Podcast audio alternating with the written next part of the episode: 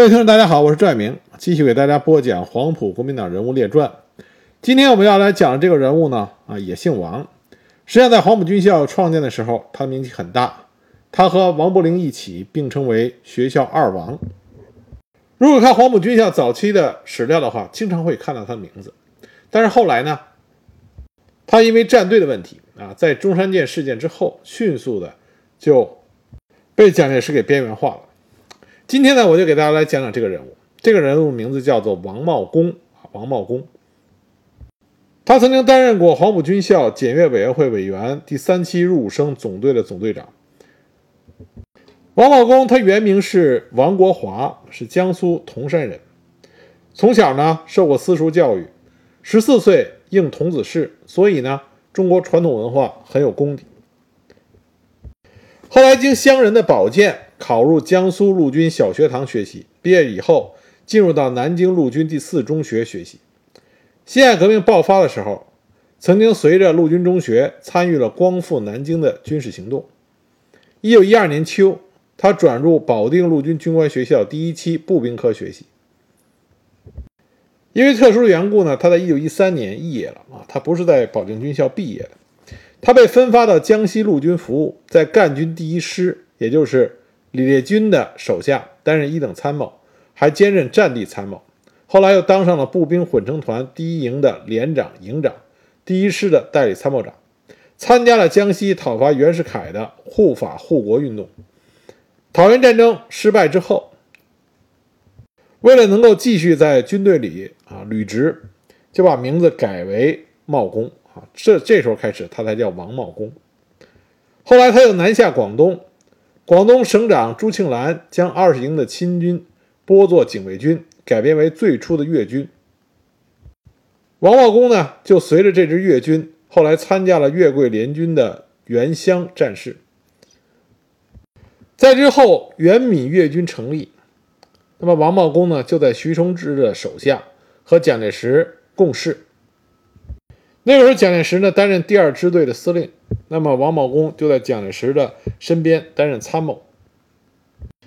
在陈炯明发动兵变的时候，王茂公率部从江西返回广东，参与了讨伐陈炯明啊陈炯明部粤军的战事，任粤军东路讨贼军，也就是徐崇志任总司令的第一军第一旅旅长。一九二二年十一月二十四日，王茂公以旅长的身份致电孙中山，告知。他的军长黄大炜与蒋介石同赴上海的情况。十月二十九日，他再次致电给孙中山，在这封电报中，王茂公向孙中山宣誓效忠，啊，说此后为党为国，当遵从大总统电令，服从总司令命令，竭尽忠诚，至死不变。旅长王茂公承扣。那么，当时孙中山呢，就亲自复函给王茂公，对他的平叛之功给予了很高的评价。黄大炜后来率部转投陈炯明啊，陈炯明。那么剩下的部队呢，他手下剩下的部队就被徐生智给改编了。王茂公的被免除了旅长职务。那么蒋介石这个时候拉他的一把，让他得以继续在粤军参谋处担任参谋。一二三年春，驱逐北洋军阀李厚基，王茂公率部队入福建，任东路讨贼军第一独立旅旅长，后来又转任第三旅旅长。后来在进攻陈炯明部的粤军的时候，王茂公身先士卒，亲力助役，啊，居功在前，特别是。当时王茂公在率军回师讨伐啊陈炯明兵变的时候，因为众寡悬殊，后勤保障不足，当时只有王茂公他所率的部队能够急行军返回广州，解除危境。那么他的这个行动呢，就赢得了孙中山还有广州大元帅府的赞赏。所以，一九二四年六月，王茂公就任广州大元帅府大本营的参军。一九二四年，孙中山决定筹建黄埔军校，当时就委派了王茂公去上海招募革命军的兵员，在上海招募了北方兵员五千余名。王茂公亲自陪同着他所招的兵员啊，坐火车回到广州。后来这些兵员呢，相继编成了黄埔军校教导第一团和第二团。一九二五年一月五日，王茂功被任命为中国国民党陆军军官学校，也就是黄埔军校第二期校本部管理部代理主任。一九二五年一月二十九日，他又被任命为第二期入伍总队总队长。当时谁是他的副队长呢？是张治中啊，所以可见王茂功他的位置之高。一九二五年二月，王茂功以总队长的名义随军参加了第一次东征作战。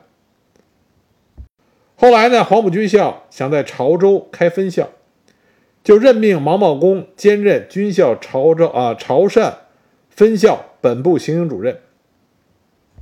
那么后来呢，因为东征军回撤啊，这个职务也就没有作用了，所以呢，又让王茂功后来续任了军校第三期入伍总队总队长。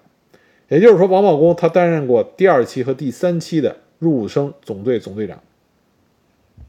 所以在黄埔军校呢，王茂功的名声很大啊，军校二王王伯龄、王茂功。一九二五年八月，国民革命军成立，那么就以黄埔师生为骨干，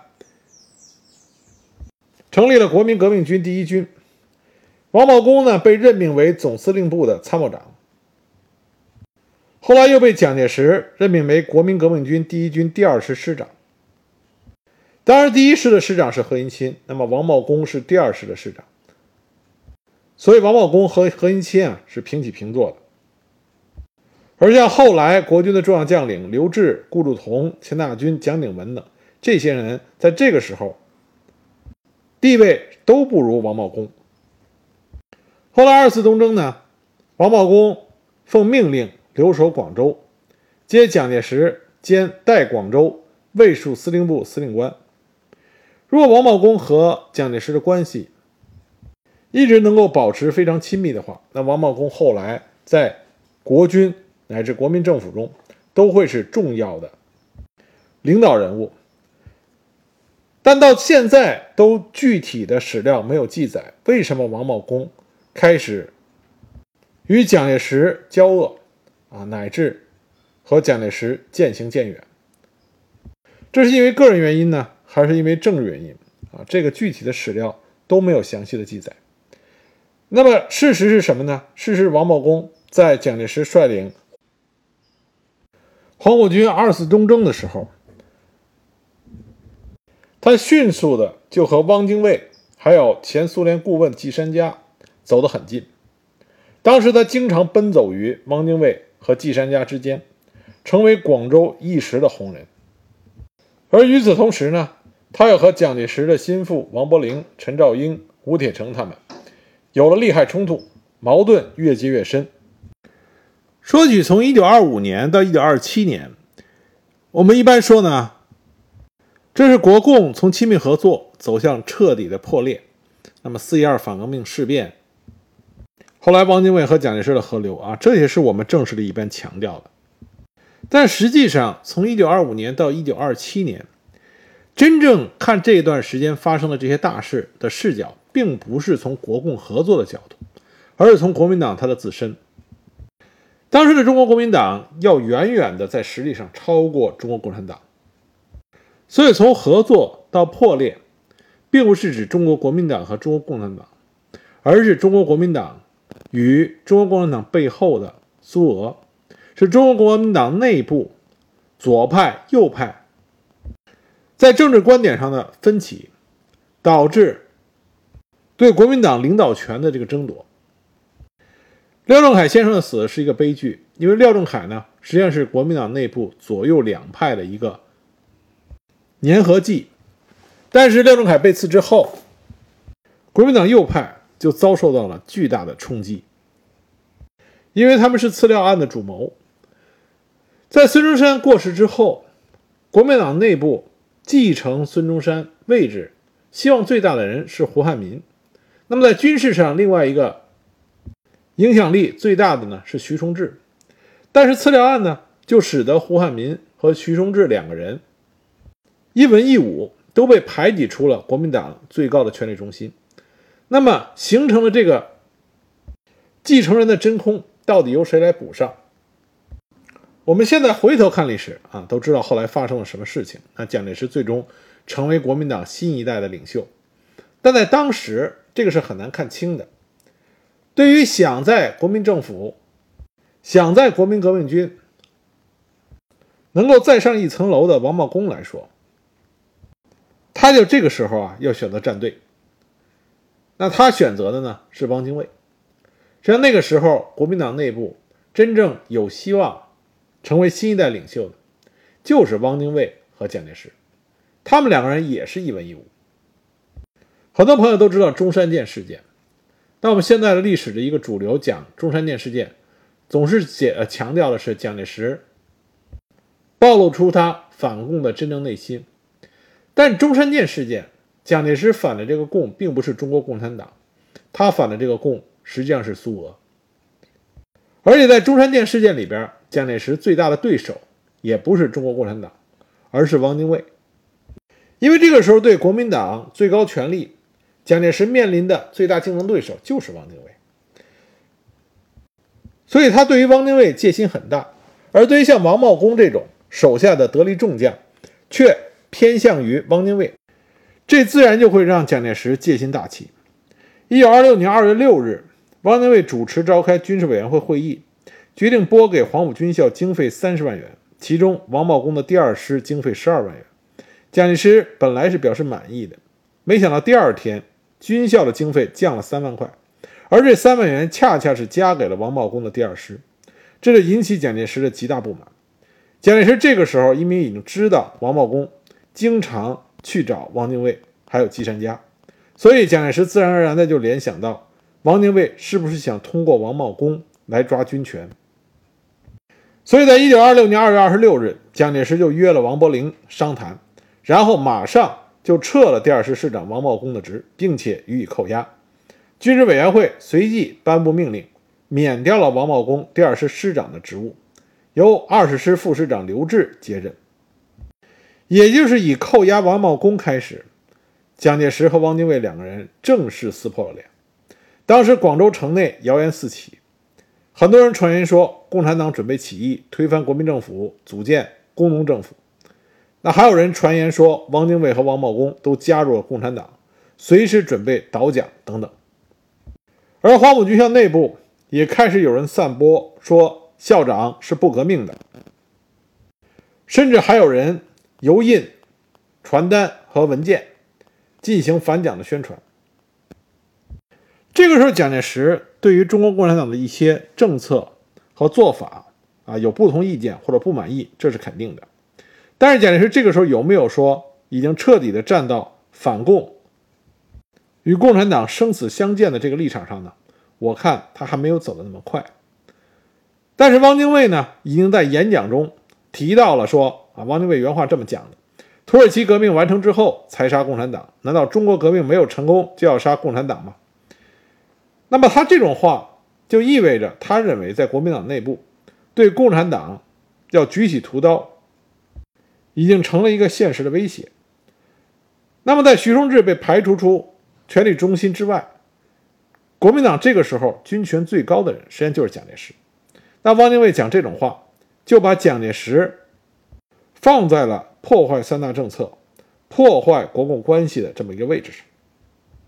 而且，据蒋介石的日记里写啊，当时本来按理说应该是准备要将广西。啊，任命第七军和第八军，啊，国民革命军广东是有六个军，一二三四五六。那么按照常理，下面就应该是桂系的新桂系的第七军和第八军了。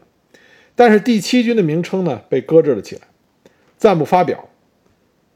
据蒋介石日记里写啊，当时有人告诉他，第七军之所以不发表，就是因为汪精卫向王茂公许诺。如果王茂公帮助他推倒了蒋介石，那么就拿第二师啊师长王茂公和第二十师编成第七军。这是蒋介石万万不能接受的啊，不能容忍的。另外，中国共产党当然在这个时候也对汪精卫表示支持，并且将矛头指向了蒋介石。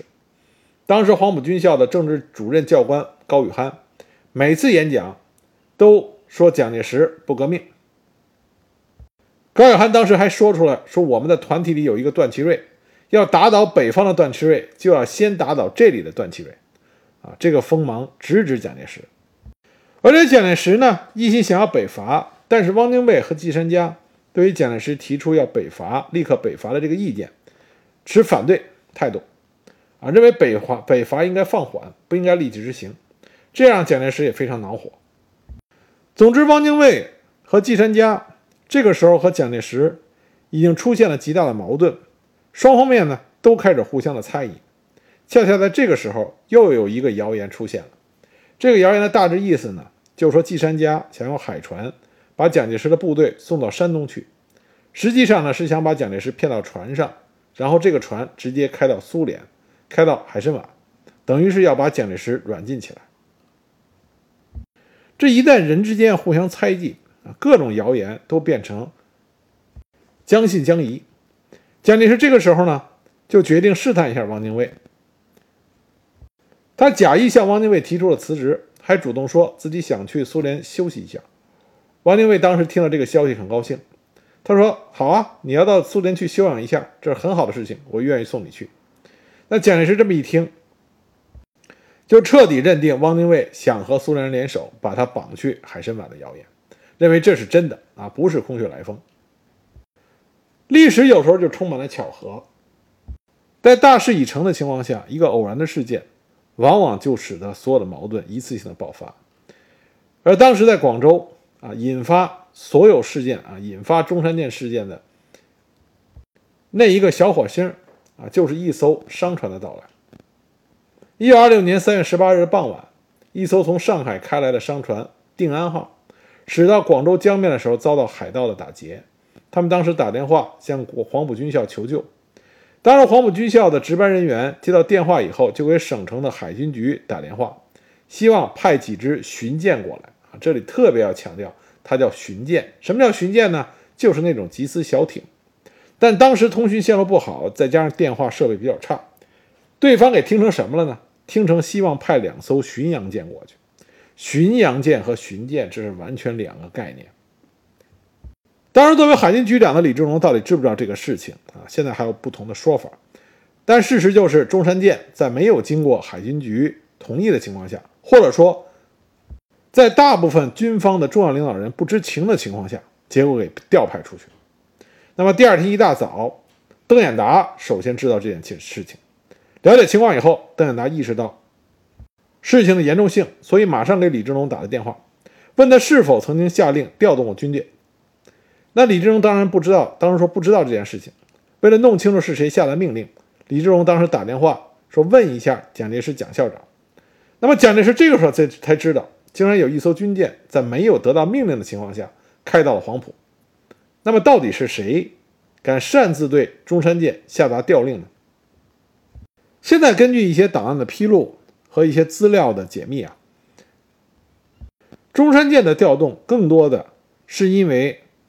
信息的误传啊，流程的不规范，以及经手人员的粗心大意造成。但是在当时那种矛盾激化啊非常微妙的情况下，中山舰的调动就引发了轩然大波。蒋介石自然而然的就联想到有人想要军舰把它弄到苏联、弄到海参崴的这件事情，他不可避免的就将这些事情都联系在了一起。这艘军舰会不会是汪精卫偷偷调来？要把自己绑到海参崴去的呢，蒋介石想到这件事情，自然是后怕连连，所以蒋介石决定先下手为强，这才有了中山舰事件的爆发。蒋介石后来写了一篇报告给国民政府军事委员会，说明了中山舰事件的来龙去脉。他在报告里就明文写道：“说中山舰。”是我来往于广州省城和黄埔的坐舰。那么负责调舰的李之龙，会不会趁我登舰的时候把我劫持送往海参崴？李之龙是中共党员，背后当然是有人指使。指使人是何人？蒋介石曾经公开的说，预定当日带我由省城回黄埔的途中，想要劫我到中山舰上，强迫我去海参崴的话，我也不能完全相信。不会有这样一件事儿就是了，但是如果真有这样事情的话，我想李正荣本人也是不知道他究竟问是为什么，他不过是执行他人的命令而已。那么这个他人是谁呢？不久，蒋介石曾经对汪精卫的亲信陈公博说过：“汪先生要来谋害我，你不知道吗？”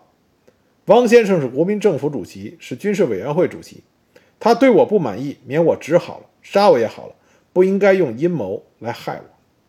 所以中山舰事件是蒋介石和汪精卫以及汪精卫背后的苏联顾问季山家他们之间的冲突，而中国共产党呢，只是因为所处的阵营而被波及了。那我回来再说王茂公，王茂公被撤职之后，后来呢？奉令与贺中涵、杜从容、陆瑞荣四个人去苏联学习军事，进入到前苏联工农红军参谋大学，也就是后来大名鼎鼎的伏龙芝陆军大学啊，伏龙芝军事学院学习。毕业以后呢，又赴德国考察了军事和政治，在一九二七年十一月回国。伏龙芝军事学院呢，曾经开设了中国班啊，这是在一九二五年。普罗军军事学院开始接受中国学员，一共是四个名额。最早的四个人是谁呢？左权、陈启科、李拔夫和肖赞玉。很多朋友可能只知道一个左权啊，另外三个人都没听说过。其实我也是只知道肖赞玉、陈启科和李拔夫，我也原来基本上没有听说过。那么这四个人呢，在莫斯科。啊，中山大学先学习一年的俄语，结果一九二六年这四个人的资格被取消，又改为了杜中涵、杜从容、陆瑞荣和王茂公。在这种情况下呢，李拔夫他选择了改入基辅军校学习。那么左权等三个人呢，坚持自己的正式身份。后来争过经过争取以后，呃之后，在一九二七年，与第二批派遣的刘云、屈武、黄帝红。等人一起进入中国班学习。一九二七年十一月，刘伯承前往苏联。刘伯承刚开始并不是在伏龙芝军事学院，但是因为刘伯承后来成绩优秀，所以呢也转到了中国班。这样一来，中国班一共达到了十二人，国共双方各六人。中国共产党这边是左权、刘伯承、陈启科、刘云、屈武和黄帝红。那么国民党那边呢是贺中涵、杜从容、陆瑞荣、王茂公。李拔夫和肖赞玉，我们在前面讲屈武的时候曾经提到过啊，他们这十二个人一部分人的后来的人生结局啊。那么在这块儿呢，再给大家说一遍。左权大家很清楚，中国共产党杰出的军事将领，后来八路军的参谋长，在一九四二年牺牲了。刘伯承，刘帅啊，这很多人都熟悉，后来新中国的十大元帅之一。陈启科，一九三零年回国。当时他翻译了苏联的军事著作《全民军事化》，后来被委派到江苏苏区啊，江西苏区任红三军团参谋长。就在途经武汉的时候，由于叛徒的出卖而被捕。一九三零年十月五日，在武昌英勇就义。刘云，一九三零年六月回国之后，被任命为中共长江局红军总参谋长，啊，位置非常高。同年的九月二日，在武汉因为叛徒的出卖被捕。蒋介石听说他被捕以后，专门从南京飞抵武汉，亲自进行劝降，但是遭到了严词拒绝。后来九月六日，在武昌啊，在武汉英勇就义。屈武呢，我们之前讲过，这里就不给大家再继续说了。那么屈武是实际上受到了冤屈，被发配到了北冰洋岸边的一座小城服苦役，在抗战之后才回了国啊。那么想知道屈武的具体经历的呢？可以去听我之前讲过、专门讲过屈武的那一集。黄帝红他返回上海之后，对革命的前途悲观失望，所以秘密的向国民政府自首，给蒋介石写了信，企图出卖周恩来。蒋介石得到黄帝红的信以后，十分重视，指令中统的负责人徐恩曾经办。幸亏当时中共的中央特科及时的发现了黄帝红的投敌，所以呢，将他秘密处死了。那么国民党这边六个人，贺中涵，我们后边会专门的讲，因为贺中涵是黄埔一期三杰之一，是黄埔军校重要的历史人物，所以我们会单独的啊讲贺中涵。他是在一九三一年二月回国，后来主要负责国民党的宣传培训工作。杜从荣，一九二七年之后啊，蒋介石四一二反革命事变之后，苏峰将他遣返回国，后来任南京中央军校教务部少将主任。陆瑞荣毕业以后赴德国考察军事，回国以后任国民党第二师中将师长，后来改任国民党中央军委的高级参谋。肖赞玉曾经任武汉行营政治部主任。国民党南京市党部主任委员、中央组织部副部长，主要在国民政府和国民党内部从事党务和宣传工作。李巴夫呢，他是程潜的人，所以回国以后呢，仍然是追随着程潜。一九四三年十一月，任第十预备师代理师长，后来率领全师参加了常德会战和衡阳保卫战。一九四九年八月，随着老上级程潜起义了。我们这里所说的这十二个人呢，是在大革命国共合作第一次国共合作时期啊，派到苏联去伏龙芝军事学院进行学习的。那么，在一九二七年国共分裂之后，中国共产党还陆续的派了其他的中共党员去伏龙芝军事学院学习，比如说刘畴西、王如痴啊、刘伯坚、卢东升他们，那是后来的后来的一批在伏龙芝军事学院学习的人。最早的十二个人，国民党六个，共产党六个，就是刚才我给大家说的这些人。王茂公回国之后呢，这个时候的王茂公已经彻彻底底的和蒋介石闹崩了，啊，所以他积极的参加反蒋派系的活动，他参与了反蒋派召开的国民党中央党部扩大会议，主持了中国国民党改组派的军事政务委员会，并且成为其中的重要骨干。汪精卫对于王茂公还是非常够意思的啊！他曾经聘任王茂公作为他的侍从武官和军事顾问，那么还将王茂公引荐给了北方的阎锡山、冯玉祥。那么王茂公呢，就参与了阎锡山和冯玉祥等发起的反蒋活动。一九二八年三月，他被任命为国民革命军第三集团军，也就是阎锡山的晋绥军第三军团第十一军军长。后来又任为啊，后来又被任命为晋绥军第十一军军长，兼任骑兵第八师的师长。那么晋绥军呢，到第十一军的时候，实际上他的战力已经非常不行了啊。所以，与其说王茂公掌握了军事实权，倒不如说王茂公是被挂上了一个虚名而已。一九三零年五月，他参加了中原大战，战败之后隐居北平。一九三一年春。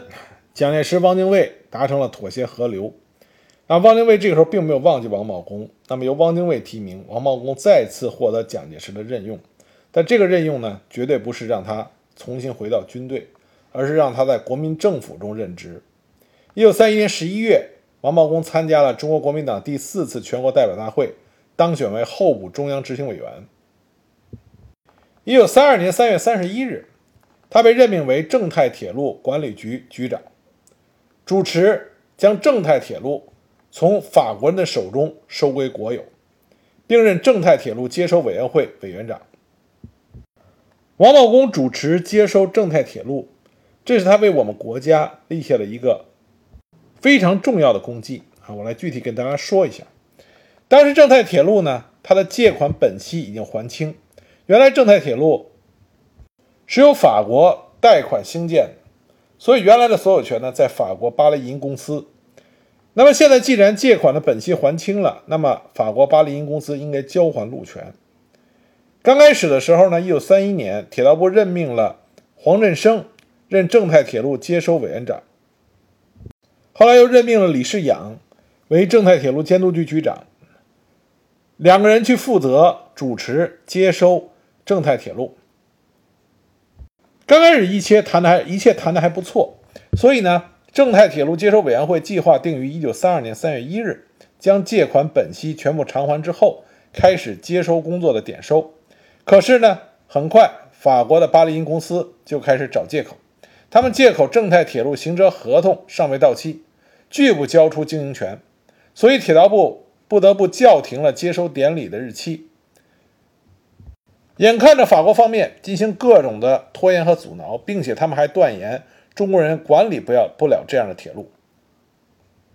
在这种情况下，铁道部就任命了王茂公作为正太铁路的管理局长，后来又任命他兼任接收委员长。